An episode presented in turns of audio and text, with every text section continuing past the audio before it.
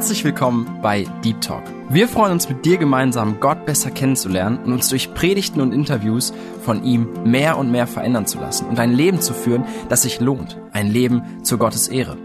Unser Anliegen ist es, mit dir über Themen zu sprechen, die tiefer gehen. Also eben nicht Smalltalk, sondern Deep Talk. Sei dabei und lass dich herausfordern.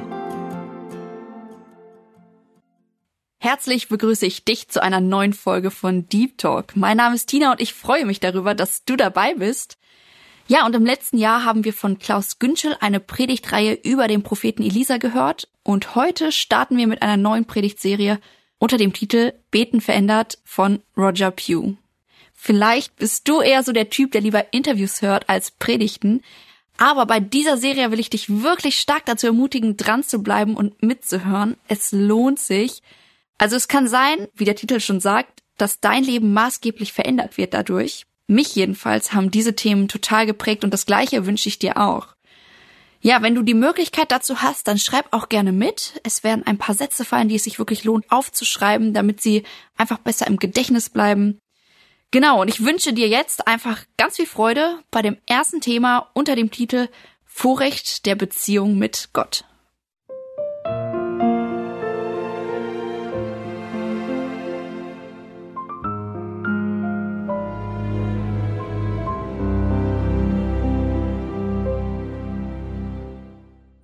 Freue mich hier zu sein und freue mich ganz besonders, dass du hier bist oder ihr hier seid. Bin 72 Jahre alt und dankbar dafür. Bin dankbar für die Jahrzehnte, die der Herr geschenkt hat und auch die Gesundheit und Kraft, dass ich hier sein darf. Kam in deinem Alter, in dem Alter von vielen von euch, kam ich nach Deutschland das erste Mal.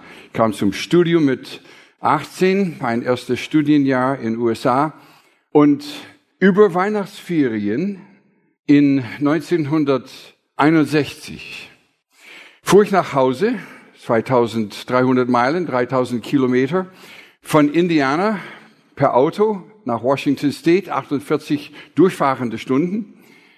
Und am Tag nach meiner Ankunft bin ich dann in die Stadt gegangen, wo der Jugend für Christusleiter war. Und ich, ich stehe an der Ampel und warte auf Grün und ich traf eine Entscheidung, im letzten Moment links zu fahren und meinen Jugend für Christusleiter zu besuchen. Manche kleine Entscheidungen haben Riesenfolgen. Diese Abbiegung nach links, um meinen Jugend für Christusleiter zu besuchen, brachte mich nach Deutschland. Denn er sagte, als ich ihn besuchte, Roger, von unserem Bundesstaat Washington geht ein Team nach Deutschland, im kommenden Sommer, Singeteam. Und ich möchte, dass du dich dafür bewirbst. Und die Bewerbung ist am Donnerstag, das war Montag, am Donnerstag diese Woche in Seattle. Oh, sagte ich, muss meine Eltern fragen. Fuhr nach Hause, meine Eltern billigten oder gaben zu, äh, es wäre okay, dass ich mich dafür bewerbe für das Team. Und ich wurde gewählt. Ein Team, ein Quartett von jungen Männern und ein Trio von drei jungen Damen, ein Ensemble von sieben. Wir haben Quartettlieder, Barbershop-Quartettlieder gesungen und manches auf Deutsch. Ich kam nach Deutschland ohne Deutschkenntnisse. Und tagsüber viel haben wir gesprochen, Zeugnisse gegeben, die Lieder eingeführt oder eingeleitet und Worte gesprochen, die übersetzt wurden, Englisch-Deutsch. Ich begann zu hören und begann die Sprache zu lieben, begann mit der Sprache zu spielen. Und ich sollte auch dazu sagen, in Highschool saß ich im Lateinunterricht. Ich habe meine Worte sorgfältig gewählt. Ich saß in Lateinunterricht. Hört ihr, was ich meine? Ich habe keine Ahnung, wie ich den Kurs bestanden habe. Ich saß im Unterricht. Ich habe keine Ahnung gehabt, dass ich Sprachfähigkeit hatte oder Fähigkeit hatte, eine Sprache zu lernen. Und komme nach Deutschland und verliebe mich in Deutsch und beginne mit der Sprache zu spielen. Der Jugend für Christusleiter in Berlin hörte das und hat mich gebeten, im Frühjahr 63 zurückzukommen nach Berlin, um mit ihm zu arbeiten und auch zum Goethe-Institut in Berlin zu gehen, die Sprache zu lernen. Sechs Monate lang war ich im Goethe-Institut. 63 und die vielen, vielen Wörter, die ich im Herbst davor gelernt hatte, konnte ich dann im Frühjahr in Grammatik und Form bringen und habe große leidenschaftliche Freude gewonnen an der Sprache und lernte meine englische Grammatik rückwirkend durch Deutsch. Ha? Ist gut. Ich habe keine Ahnung gehabt, was ein Akkusativ war, bis ich in Deutsch sah, der Mann kickt den Ball. Formänderung, klick bei mir oben. Ah, ich sah Akkusativ, weiß, was das bedeutet. Und rückwirkend habe ich meine ganze englische Grammatik durch die deutsche Grammatik gelernt. Eine positive Sache. Nun, wo ich mein Studium begann, habe ich gedacht, dass ich Missionspilot werde. Mit 16, an meinem 16. Geburtstag dürfte ich solo fliegen in einem kleinen Sportflugzeug. Mein Vater war Mitglied von einem Fliegerclub. Zehn Bauern haben sich zusammengetan, je 60 Dollar, 600 Dollar und sie haben sich ein Flugzeug gekauft. Das ist Traumpreise, nicht wahr? Und ich durfte fliegen lernen für drei Dollar pro Stunde, nur Spritkosten. Und während ich noch 15 war, habe ich Flugunterricht bekommen und an meinem 16. Geburtstag solo geflogen, habe schon mit 14 meinen Funkamateurschein gemacht und dachte, diese zwei Dinge sind notwendig, um Missionspilot zu werden. Also ist klar, der Herr will mich als Missionspilot haben. Und dann komme ich nach Deutschland und lerne Deutsch. Und dann bin ich ganz durcheinander.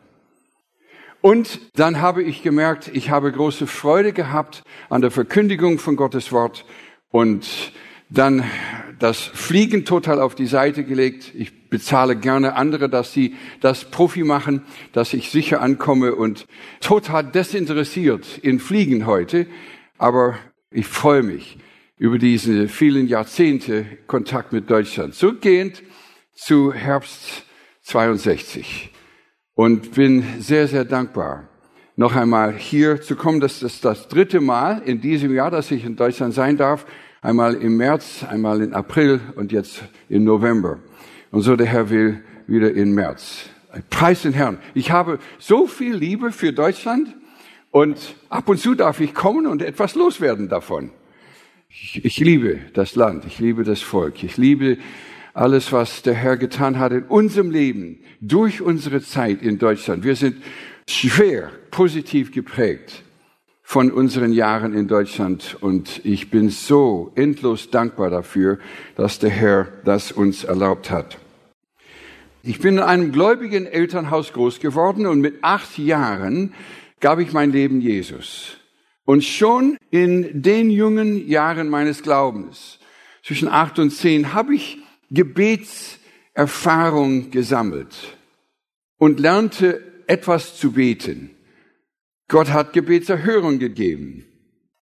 Und dann mit der Zeit driftete ich ab und Gott musste, wenn ihr die weiteren Aufnahmen hört, Gott musste schwer an mir arbeiten, um mich zu demütigen so arrogant, weißt du, fliegen mit 16, ein paar andere Dinge. Ich dachte, ich wäre wann, ich wäre jemand.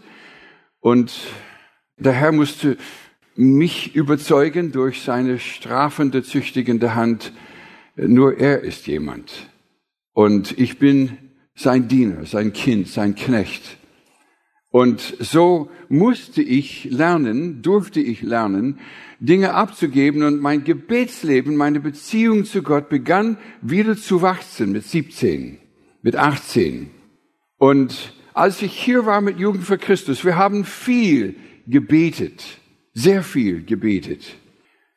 Und wir waren in Berlin, das Berlin-Team, und waren öfters unterwegs zu Gymnasien und Schulen und haben dort Vorträge gehalten, gesungen, Konzerte gehalten und das Evangelium weitergegeben in den Schulen.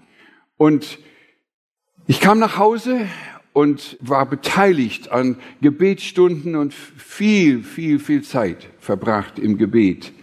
Verheiratete, ich heiratete 65, 50 Jahre her und bin sehr dankbar, dass meine Frau betend jetzt hinter uns steht. Sie hat gestern Abend, wir tauschen Mails aus, haben kurz ein paar Mal skypen können, aber sie betet ständig für uns. Übrigens, dass ihr wisst, äh, vielleicht ein paar hundert Leute beteten heute für uns. Nicht nur von der Gemeinde hier, sondern einige hundert Leute in Deutschland und ganz USA und anderswo. Und ich habe so viele Rückmeldungen bekommen, als ich einen Appell ausgeschickt habe, dass man für uns betet, dass ich überzeugt bin, Hunderte beten für uns. Ich bin ganz erwartungsvoll, dass der Herr auch heute etwas vorhat mit uns, dass er uns begegnet und uns ändert. Die meisten Leute stellen sich Gebet anders vor, als es ist. Gebet ist ein Muss, denken manche. Ich muss beten.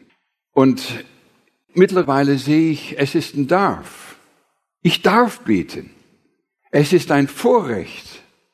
Der Herr hat uns eine Möglichkeit gegeben, unwahrscheinlich. Nun, ich vergleiche das Beten oft mit dem Telefonieren und vielleicht als kleine Illustration davon mit dem dürfen statt müssen. Ein junges Paar verliebte sich. Mein ältester Sohn mit meiner ehemaligen Studentensekretärin. Ich hatte gebetet, als sie die Stimme von Maria gesungen hatte bei uns in der Gemeinde im Weihnachtsprogramm. Herr, ich bitte dich, dass sie unsere Schwiegertochter wird. Ich habe das laut gesagt. Ich war auf der Empore und ich komme heim und sage das zu meiner Frau. Ich betete eben heute Abend, dass Danelle unsere Schwiegertochter wird. Und ihre Augen klafften auf und sie sagte, was? Du hast das gebetet? Ich sagte, kannst du dir eine bessere vorstellen? Sie sagte, nein. Ich sagte, also schließ dich mir an. Wir beten beide. Wenige Wochen später begann die Freundschaft und in Mai kam er zu mir und hat gefragt, Papa, Linnell und ich wollen heiraten. Was denkst du darüber? Und erst da habe ich von meinem Gebet und unseren Gebeten gesprochen. Da klaffte sein Mund auf. Und wir sind sehr froh. Ryan und Linnell haben Isaac, Chapman, Levi, Silas, Solomon, Jedediah und Asher. Sieben Jungs. Sie ist eine besondere und er auch, diese Eltern. Wir sind sehr froh. Er arbeitet im Pentagon und wir sind sehr dankbar für ihr Leben. Das Wichtigste, was die beiden tun, ist, ihre Kinder für Jesus zu erziehen. Nun, Ryan hat das Auge für Linnell gewonnen und samstags haben sie angerufen, denn er war in einer Ausbildung, wo er unter der Woche sie nicht anrufen konnte und das war samstags. Und so haben sie es ausgemacht und meine Frau und ich waren verreist über Frühlingsferien, kommen zurück. Ryan war da und hatte Linnell besucht, kurz, in den wenigen Tagen vom Frühlingsferien. Und ich war im Wohnzimmer und aus irgendeinem Grund schaute ich hinter die Couch und da war ein Stück Papier und ich holte es hoch, es war die Telefonrechnung von Ryan, von unserem Sohn. Und ich sah ihre Nummer drauf gelistet, denn in den USA sind die angerufene Nummer aufgelistet. 260 Minuten. Ein Anruf. Ich dachte, hm. Und so am Wochenende, als wir mit ihm telefonierten, da habe ich gesagt, Ryan, wir fanden da die Telefonrechnung hinter der Couch. Ein Anruf mit Linnell, 260 Minuten. Ja, das ist üblich, ist normal. Und dann erfuhr ich später, der längste Anruf war sieben Stunden. Das sorgt für ein flaches Ohr. Und weißt du, vier Stunden, fünf Stunden, sechs Stunden Anruf, telefonieren, das ist nicht Kissi, Kissi, Hagi, Hagi. Also dann, dann muss man, muss man sprechen. Und da muss man über Sinnvolles reden und man kann nicht zigtausendmal sagen, I love you, I love you, I love you, I love you. Okay, okay, okay, ja, mal, du liebst mich, aber andere Dinge bitte. Und sie sprachen über viele Dinge. Sie legten das Fundament der Kommunikation für ihre jetzige Ehe in diesen vier Monaten über 70 Stunden am Telefon von seiner Rechnung allein und dann mehr von ihr. Und weißt du, kein einziges Mal haben sie das Telefonieren am Samstag als ein Muss betrachtet, sondern sie konnten kaum warten zu telefonieren. Und sie konnten den Hörer kaum hinlegen beim Telefonieren. Sie wollten das Gespräch noch weiter fortführen. Das ist ein Vergleich mit einer Liebesbeziehung zu Gott. Gebet sollte so betrachtet werden, eine Liebesbeziehung mit dem, der uns am meisten liebt. Unser himmlischer Bräutigam, Christus starb ja für uns, er erkaufte uns und wir sind Braut Jesu. Das Bild ist nicht von irgendwo, sondern das biblische Bild Ehemann und Frau, Christus Gemeinde lässt uns deutlich erkennen, wir sollten so denken über diese Beziehung und über das Gebet. Gebet ist die Kommunikation des Herzens mit unserem Liebhaber, Gott. Und stell dir mal vor, wir sind seine Liebhaber. Er liebt uns endlos. Die durchbohrten Hände Jesu be beweisen, wie sehr Jesus uns liebt. Nun, ich durfte vor einigen Jahren ein Buch schreiben, vor 15 Jahren, ein Buch schreiben, und das Buch wurde von einigen hier aus dieser Gemeinde ins Russische übersetzt. Es wurde ins Deutsche übersetzt und vom Deutschen ins Russische. Und ich weiß, dass die deutsche Übersetzung gut war, denn ich beteilige mich schwer an der Übersetzung vom Englischen ins Deutschen, so dass es gut rüberkam. Das Buch ist vergriffen in Deutsch, aber es heißt, verwandelt in seiner Gegenwart die Notwendigkeit des Gebets bei der Seelsorge. Die Co-Autorin war Leiterin der Seelsorge Ausbildungsschulung an unserer Universität und eine Beterin. Und sie sagte, Roger Wynn, wir schreiben über das Gebet für Seelsorge. Sie haben tagsüber so viele Gespräche und Sie müssen dann Buch führen über jedes Gespräch. Und wenn wir sagen dazu noch, ach, da müsst ihr noch dazu beten, dann sagen Sie, ich habe die Schnauze voll. Also ich kann das nicht. Die Aufgabe ist viel zu groß. Und so beteten wir lang, um ein Bild, ein Wortbild zu finden, damit wir das Gebet besser präsentieren könnten. Wenn du deine Bibel dabei hast, schlage bitte 2. Samuel auf. 2. Samuel. Als Hintergrund, 2. Samuel Kapitel 4, als Hintergrund, David hatte eine Freundschaft mit Jonathan. Jonathan war der Sohn von König Saul.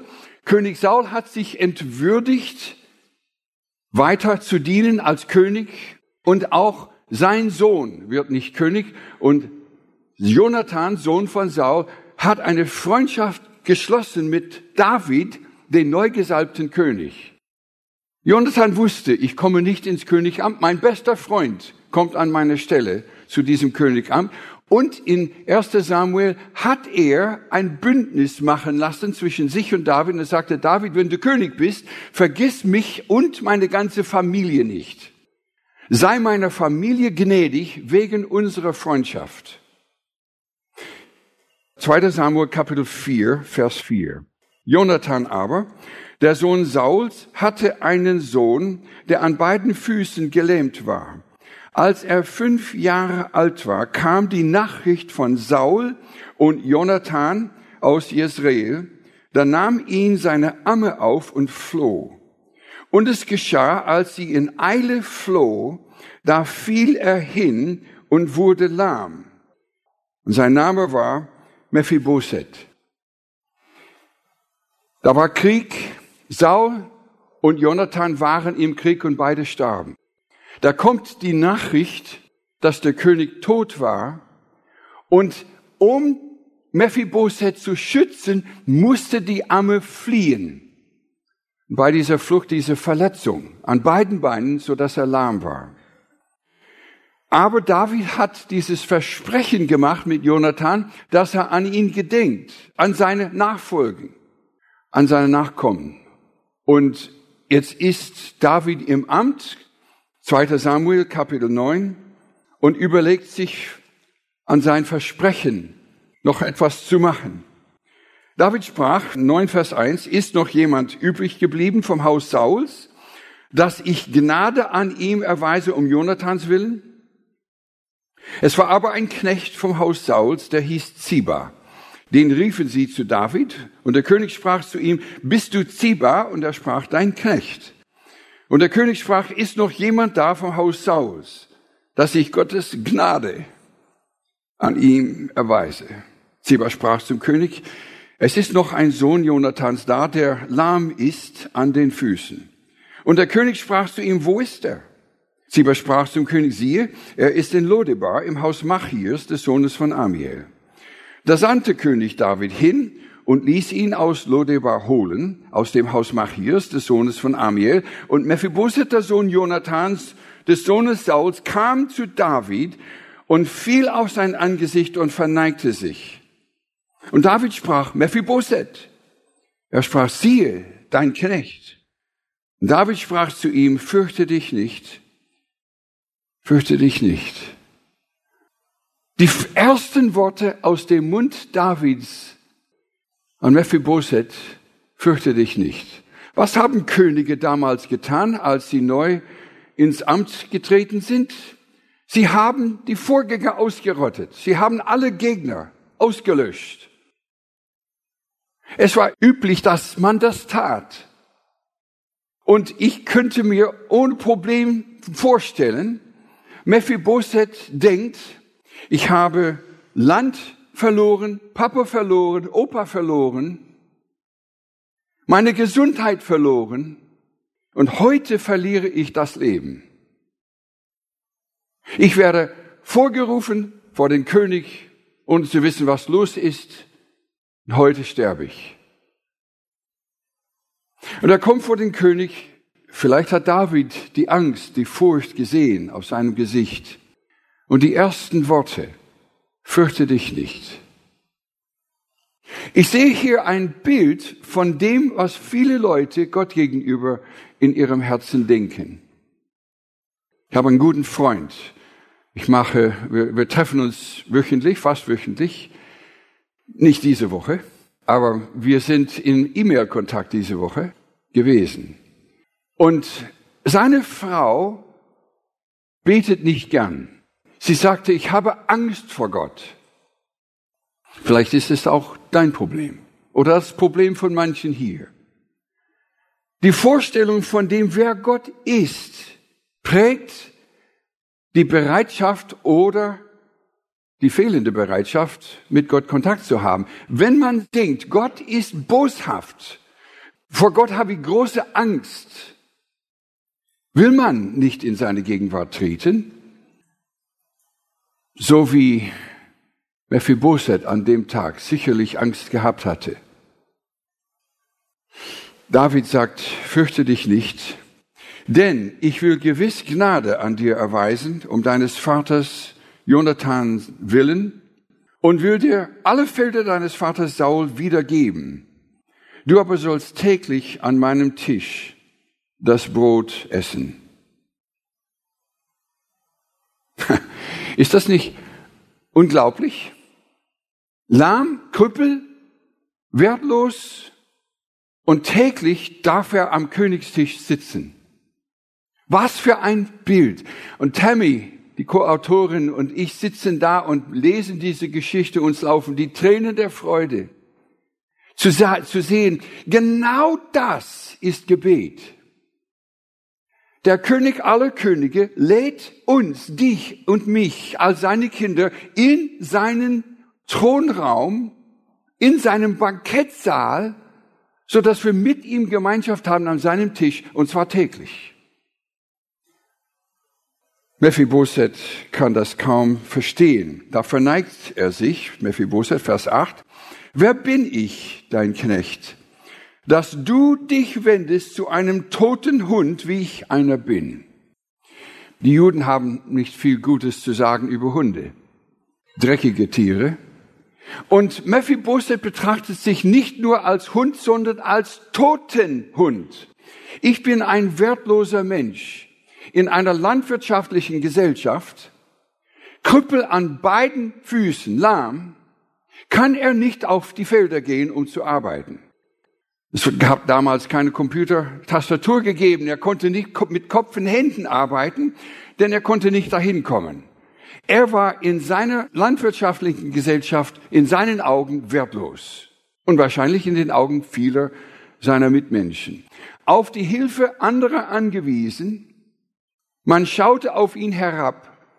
Und jetzt kommt dieses Angebot. Wer bin ich? Ein, in meinen Augen ein toter Hund, dass ich vor den König trete und jeden Tag an seinem Tisch esse?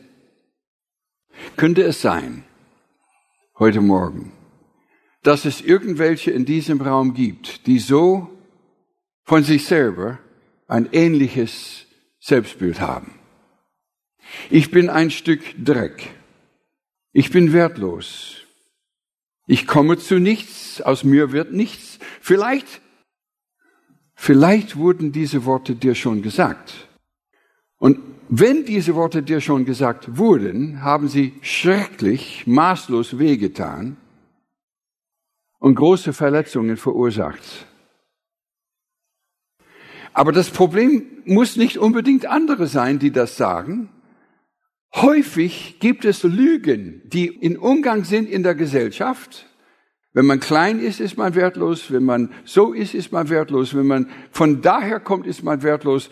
Und es gibt genügend Lügen draußen und dann erfinden wir eigene Lügen, die wir uns innerlich selber erzählen, ich bin wertlos. Ich kenne einen Ehemann, der seiner Frau ständig gesagt hat, wie schön sie war und sie ist schön. Und immer wieder kam prompt die Antwort, bin dick, ich bin dick. Bis er eines Tages gesagt hat, das will ich nicht mehr hören. Ich gebe dir ein Kompliment, ein wertvolles Geschenk und du schlägst mir ins Gesicht mit dieser Erwiderung. Hör doch damit auf. Es ist lieblos, so zu erwidern. Christus lädt uns ein, weil er uns wertschätzt. Vers 9, da rief der König Ziba den Knecht Saus und sprach zu ihm, alles, was Saul und seinem ganzen Haus gehört, das habe ich dem Sohn deines Herrn gegeben. So bestelle ihm nun sein Land, du und deine Söhne und deine Knechte, und bring die Ernte ein, damit der Sohn deines Herrn Brot zu essen hat. Mephibosheth aber, der Sohn deines Herrn, soll täglich Brot an meinem Tisch essen. Ziba aber hatte 15 Söhne und 20 Knechte. Und Ziba sprach zum König, ganz so, wie mein Herr der König seinem Knecht gebietet, wird dein Knecht es machen. Und Mephibosheth wird an meinem Tisch essen wie einer der Königssöhne. Mephibosheth hatte einen kleinen Sohn, der hieß Micha, und alle, die im Haus Zibas wohnten, dienten Mephibosheth. Mephibosheth aber wohnte, ist Vergangenheitsform, also ein Bericht nachher, wohnte in Jerusalem, denn er aß täglich am Tisch des Königs. Er aber war lahm an beiden Füßen. Viermal in diesem Text täglich am Tisch des Königs zu essen, und die letzte Aussage, das hat er getan. So, er verbrachte sein Leben in der Gegenwart des Königs. Überlege dir, vorher wie ein Bettler bei Machir in Lodibar, nicht wissen, wo die nächste Mahlzeit herkommt und plötzlich von der Lage der Niedrigkeit erhoben und täglich essen im Haus des Königs, da hat er Speise in Qualität und Speise in Menge, das ist ja das königliche Haus. Es wird nie ausgehen. Und es heißt hier im Text, er sitzt da am Tisch wie ein Königssohn. Ich überlegte mir das. Er beginnt zu denken wie ein Sohn des Königs, denn täglich sitzt er da mit den Söhnen des Königs. Und sie sprechen. Was spricht man am Tisch eines Königs? Man spricht natürlich über die Familienangelegenheiten, er gehört jetzt dazu, aber ich denke auch, ab und zu spricht man am Königstisch über königreiche Angelegenheiten, Dinge mit den anderen Nationen, Dinge, die in der eigenen Nation vor sich gehen, was abläuft. Er beginnt über das Königreich nachzudenken. Wenn wir in der Gegenwart Gottes sind, beginnen wir göttlich zu denken. Wir sind an seinem Tisch und er beginnt uns zu prägen mit seiner Denkweise, mit seinem, mit seinem ganzen Gedanken über sein Reich und warum wir leben und wozu, was, wohin wir leben. Christus will, dass wir geprägt werden von seiner Gegenwart. In meinem Studium, Theologiestudium, habe ich Griechisch und Hebräisch studiert und Unterricht Griechisch und Hebräisch Unterricht waren um halb acht morgens. Ah, das war nicht schön. Und vor allem nicht schön, weil ich spät aufblieb, um zu büffeln und zu arbeiten und zu, zu tun. Und ich war frisch verheiratet. Wir heirateten im Juni und mein Studium begann im September. Und meine Frau hat sich ausbilden lassen als Schullehrerin und sie fuhr in die Schule, um zu unterrichten und ich ging zum Unterricht. Und ich wollte meiner Frau Gefallen tun, so habe ich nachmittags, abends gekocht für uns. So dass wenn sie heimkommt um 16.30 Uhr, plus minus fünf Minuten, sie fuhr mit anderen zusammen, und wenn sie heimkommt, dass sie aus dem Wagen steigen kann und wir uns hinsetzen können zum Essen. Und ich kann nicht kochen. Aber ich habe gelernt, wie man einen Dampfkocher benutzt. Dinge rein, Deckel drauf, und für eine Weile und dann wird's gar, Deckel weg und dann kann man es essen. Also es ist, war nicht besonders schön und nicht super schmackhaft, aber essbar. Und ihr seht, ich habe es überlebt. Und sie kommt heim, aber nachmittags häufig will ich mich hinsetzen, um mein Buch zu lesen und wird schläfrig. Also, und da habe ich öfters ein Nickerchen gemacht. Aber ich wollte ihr nicht zugeben, dass ich schlafe, während sie arbeitet. Ich wollte nicht, dass sie denkt, ich wäre faul. Und so habe ich nichts von meinem Schlaf gesprochen. Aber eines Tages kommt sie durch die Tür und die erste Frage war, hast du gut geschlafen? Ja, woher weißt du, dass ich geschlafen habe? Und sie sagte, Herr, das Muster der Tagesdecke ist auf dein Gesicht. Wo man gewesen ist, hinterlässt einen Eindruck, einen Abdruck. Wenn wir Zeit mit Jesus verbringen, hinterlässt er einen Abdruck auf uns. Und es ist ja die Christusähnlichkeit, die Gott will. Ein Chorus, den wir Jahrzehnte her gesungen haben. Mein Verlangen zu sein wie Jesus. Das mein Leben nur zeugt von ihm. Sein Geist mich fülle, sein Lieb mich präge, in Wort und Werk zu sein wie er. Und jeder, der Jesu Nachfolger ist, sollte dieses innere Streben haben, Herr, dass ich werde wie du bist. Mephibosheth begann eine Verwandlung zu erleben in seinem Wesen, jeden Tag am Tisch des Königs zu sitzen. Und ihr seht, Tammy und ich sahen diese Geschichte als ein herrliches Wortbild von dem, was es bedeutet, eine Beziehung im Gebet mit Gott zu haben. Gebet ist nicht eine Aktivität primär, die ich dann abchecke. Ich habe zehn Minuten gebetet, also mein Tag ist gut, ich habe diese zehn Minuten geleistet, sondern Gebet ist eine lebendige Liebesbeziehung mit unserem Herrn, mit dem König aller Könige, mit dem Herrn aller Herren, der sagte, komm doch ein. Und ich denke, von jeder Generation der Weltgeschichte sollte diese Generation, vor allem sollten wir alle in diesem Raum Gebet besser verstehen als vielleicht die vorhergehende Generation. Warum? Weil die meisten in diesem Raum ein Handy haben. Ich habe ein Handy. Ich habe sogar zwei dabei. Eins von Aldi für Deutschland. Ich habe meins für USA auch dabei weil man eine ganze Information drin ist.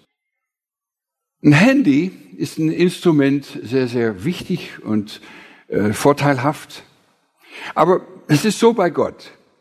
Wir beim Handy in den USA vor allem, weil das Land so groß ist und die Masten weit auseinander liegen, ist häufig kein Signal. Und man, man fährt und kannst du mich hören? Hear me now? Do you hear? Can you hear me now? Can you hear me now? Und bei Gott ist es nie so. Und wir müssen Gott nicht anrufen. Eigentlich bei dieser Beziehung ist die Leitung immer offen von oben. Und Gott ist ständig da hineinsprechen von oben und sagt, Kind, hast du jetzt Zeit? Hast du jetzt Zeit? Hallo, hast du Zeit für mich? Er ist viel mehr interessiert daran, dass wir mit ihm reden, als wir interessiert daran sind, mit ihm zu reden. Er geht uns nach. Er hat uns gemacht für diese Beziehung und will, dass wir auf diese Beziehungseinladung eingehen. Gebet ist nicht in erster Linie eine große Sache, die man abzuleisten hat, sondern es ist ein großes Vorrecht, mit dem Schöpfer des Himmels und der Welt, mit dem Schöpfer des ganzen Weltalls zu beten, zu reden, austauschen, egal wie alt wir sind. Und ich sagte am Anfang bei der Vorstellung, ich machte meine ersten Gebetserfahrungen mit Gott, als ich acht Jahre alt wurde. Und habe Dinge von Gott erbeten und auf die Bitten ist er eingegangen. Er hörte mein Flehen und antwortete, niemand ist zu jung, um anzufangen zu beten.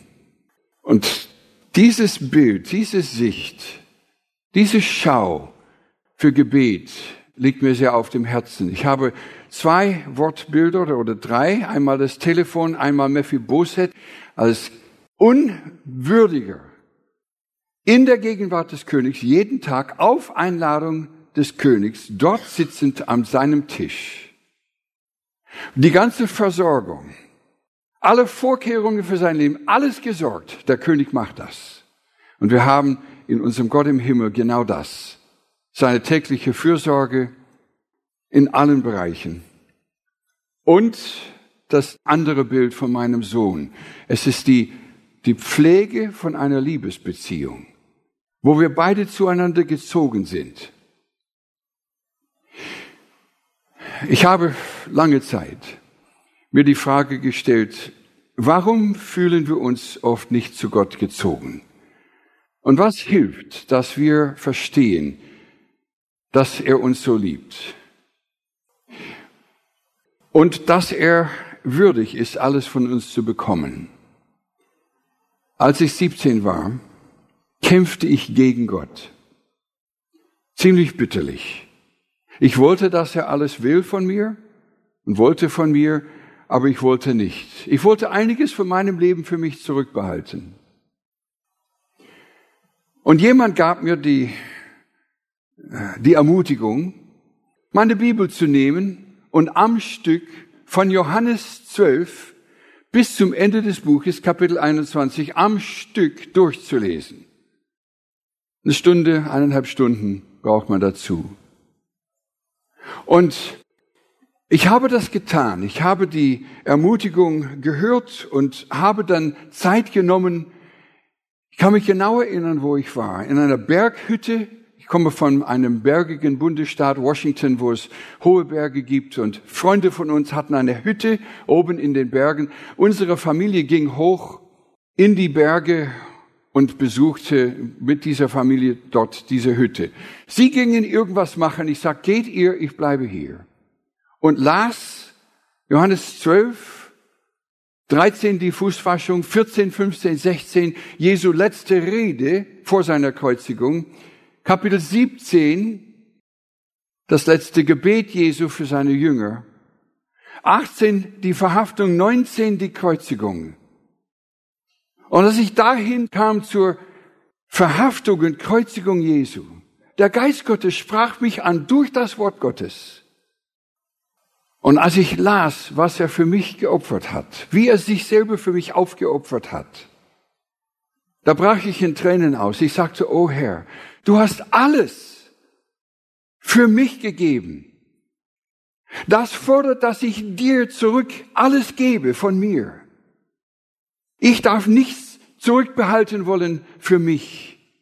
Und an dem Tag, als ich neu das Kreuz sah und seine Liebe für mich, gewann er meine Aufmerksamkeit, meine Hingabe in einer völlig neuen Weise. Es war ein Tag der Lebensänderung für mich. Seit dem Tag bin ich eine andere Person, denn Hingabe war logisch. Paulus sagte, ich ermahne euch, liebe Brüder, dass ihr eure Leiber darbringt als ein Gott wohlgefälliges Opfer. Es ist euer vernünftiger, logischer Gottesdienst, ihm alles zu geben, weil er uns alles gab.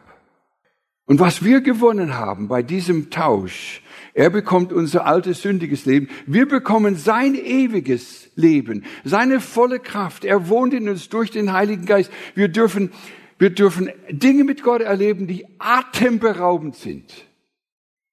Wir sind die Gewinner. Und Jesus liebt uns so sehr, dass er uns immer wieder hineinziehen will in diese Beziehung.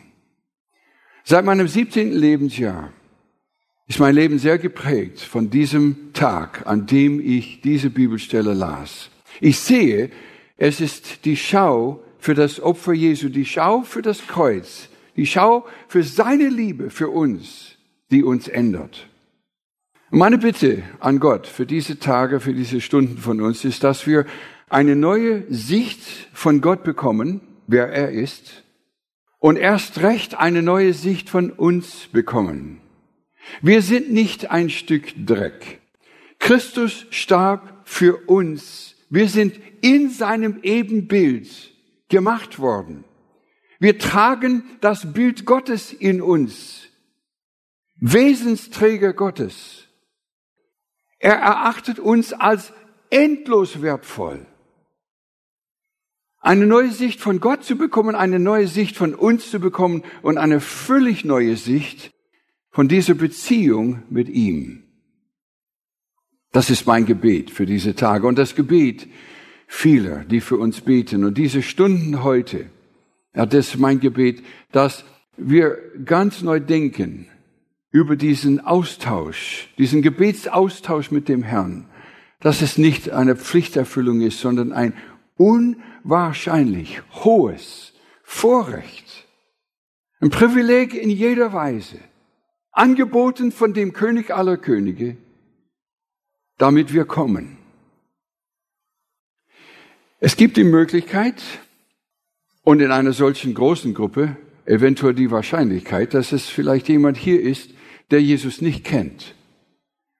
Und eigentlich von dem, was beschrieben wurde in den 60 Minuten oder 50 Minuten hinter uns, dürftest du sehen, wenn du Jesus nachfolgst, kommst du in so eine Beziehung. Er lädt dich ein, in diese liebevolle Beziehung zu kommen, wenn du ihn nicht kennst. Und seine Einladung an dich in diesem Moment ist, übergib Jesus dein Leben, deine Sünden, deine Vergangenheit mit all dem, was war, all dem Verkehrten, deine Gegenwart und auch deine Zukunftsträume, übergib dein ganzes Leben Jesus. Herr Jesus, nimm mein Leben und meine Sünden. Reinige du mich durch dein Blut, Herr Jesus Christus. Nimm mich auf in deine ewige Familie, dass ich dein Kind heißen darf. Und ich will, Herr, in diese ewige Beziehung mit dir hineingehen und ewig mit dir leben als dein Kind, in enger Gemeinschaft. Wenn du hier bist ohne Jesus, sag Jesus diese Worte heute, dass du sein Kind wirst und diese Beziehung hast also eine lebenslange Liebesbeziehung. Nun, es ist heute die Möglichkeit, das Beste zu wählen. Im Neuen Testament gibt es eine Geschichte von Maria und Martha. Martha kümmerte sich sehr ums Kochen und die Mahlzeit und das Einrichten der Dinge für die Mahlzeit. Und Maria setzte sich hin zu Füßen Jesu. Martha ärgerte sich, und Jesus hat sie korrigiert. O Martha, Martha, Maria hat das bessere Teil erwählt. Das wird von ihr nicht genommen werden. Wenn wir uns der Beziehung Jesu widmen, haben wir für das ganze Leben das bessere Teil erwählt. Das wird nie von uns genommen werden. So ist es die Einladung, das zu tun. Wir wollen in wenigen Minuten, nachdem ich das erkläre. Wir wollen uns erheben zum Gebet. Es wurde vorhin gesagt, wir werden beten. Und das wollen wir auch tun, dass wir Zeit nehmen zum Gebet. Und zwar in kleineren Gruppen. Nicht sechs oder acht, sondern zu zweit, zu dritt. Damit jeder die Möglichkeit hat zum Gebet. Und du sagst, oh Roger, ich habe einen Horror davor, laut vor anderen zu beten. Das verstehe ich. Bei manchen ist das so, ist okay. Hör zu. Hör die anderen an. Quatsche nicht bitte, sondern nimm die Zeit, wo wir beten, bis ich diese Gebetszeit ende von hier vorne. Nimm diese Zeit im stillen Gebet, wenn auch keiner betet. Aber ich möchte die anderen ermutigen, das Herz auszuschütten vor Gott, zu sagen, was, was dich bewegt, was dich erfreut. Wenn du Jesus jetzt aufnehmen willst, sag's ihm im Gebet, Herr, ich will dir mein Leben geben. Sag das vor anderen. Und ich bitte, dass wir diese Zeit, die nächsten fünf Minuten oder so nehmen zum Gebet, stehend in kleinen Gruppen, dass wir aufstehen und uns zueinander wenden in, in Gruppen von zwei oder drei und dass wir beten. Und nach etwa fünf Minuten oder so werde ich diese Gebetszeit schließen. Darf ich bitten, dass wir uns zum Gebet erheben?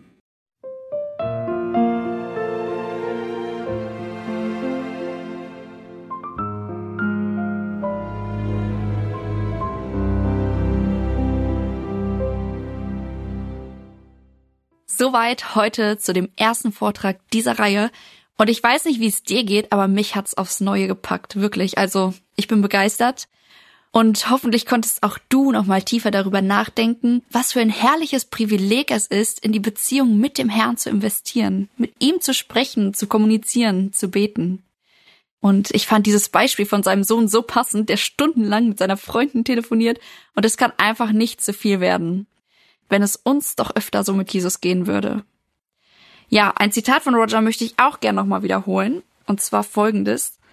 Gebet ist nicht primär eine Aktivität, sondern Gebet ist eine lebendige Liebesbeziehung mit unserem Herrn, mit dem König aller Könige, mit dem Herrn aller Herren. Wow, ich weiß nicht, was das mit dir macht, aber mich ermutigt das total. Ich fand auch den Gedanken, den er zum Schluss geäußert hat, sehr bemerkenswert, warum wir uns nämlich nicht immer zu Gott hingezogen fühlen. Das hängt ja wahrscheinlich damit zusammen, dass uns einfach nicht bewusst ist, wie groß die Liebe Christi ist. Und in diesem Zusammenhang möchte ich dich einladen, selbst zur Bibel zu greifen und das Gebet aus Epheser 3, die Verse 14 bis 19, zu deinem eigenen Gebet zu machen. Mich begleitet das schon eine etwas längere Zeit und ich will es sehr gerne mit dir teilen. Also schau unbedingt, was dort steht. Und ja, ich wünsche dir, dass das, was du heute gehört hast, in deinem Leben Anwendung findet. In diesem Sinne, Gott befohlen und bis zum nächsten Mal.